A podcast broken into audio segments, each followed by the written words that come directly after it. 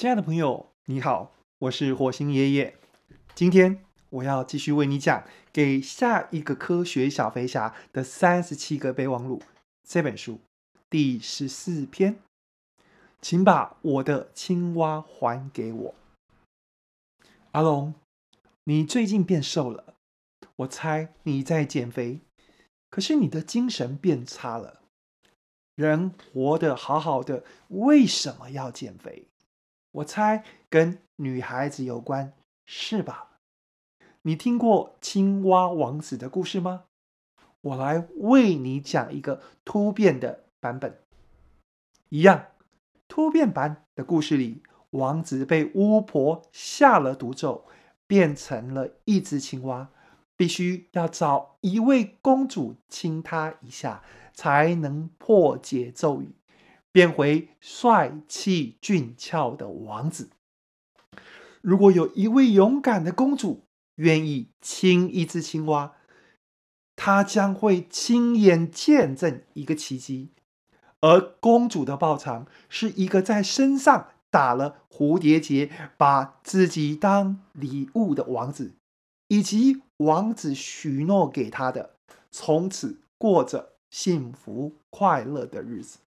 因此，王子青蛙找啊找，来到一个公主闺房后花园的池塘，耐心等待机会。日子一天一天过去，有一天，公主在后花园玩一颗金球，一不小心，球掉到池塘里了。王子青蛙见。机不可失，就赶快跳到公主跟前。嗨，小公主，你的金球掉到池塘里了吗？我可以帮你找回来，不过你要答应我一个要求。你真的能帮我找回来吗？太好了，你的要求是什么呢？我把金球找给你，但是你必须亲我一下。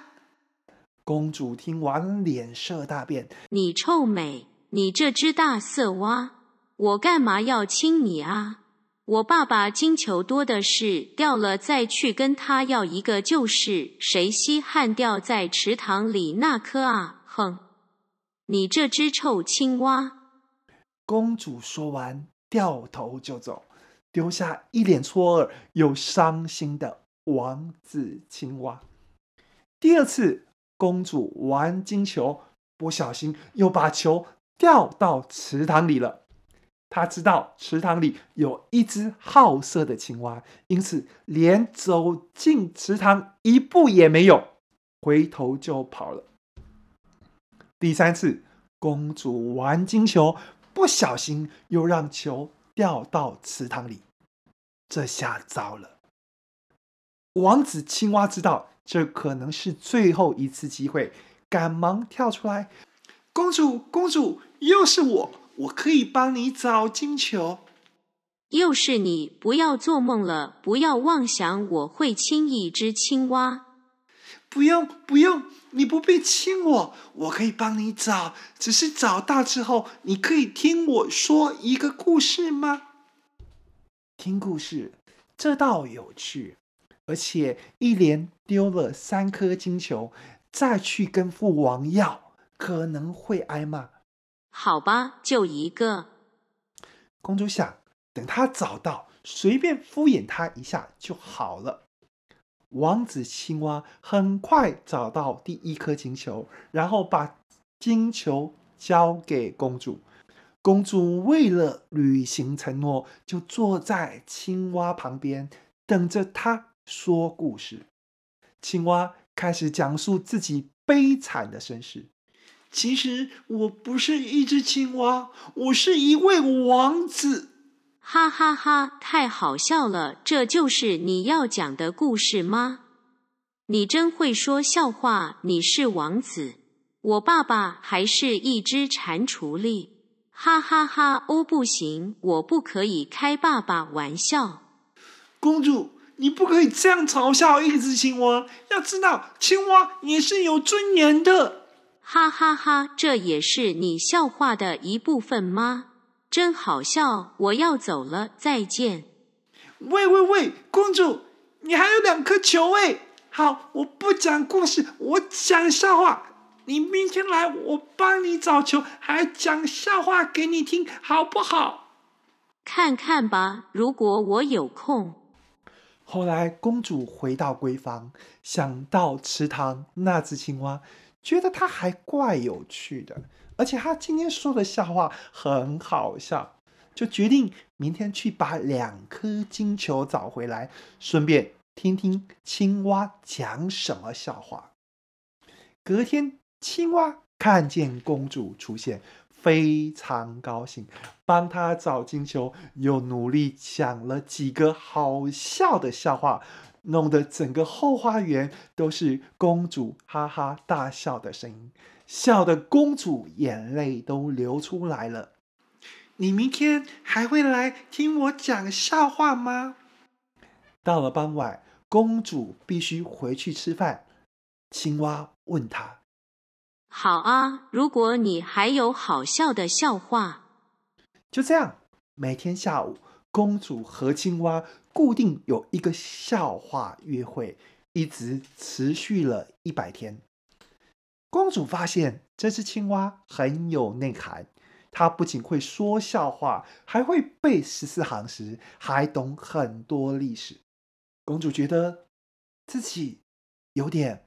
慢慢喜欢上这只青蛙，因此第一百零一天，在他们的笑话约会结束前，公主对青蛙说：“谢谢你这些日子来一直讲笑话给我听。我曾经误会你是一只好色的青蛙，我想你不是。你一开始要我亲你，也许有你的理由。”我有点喜欢你了，今天我可以亲你一下，来，靠过来。说完，公主在青蛙脸颊上亲了一下。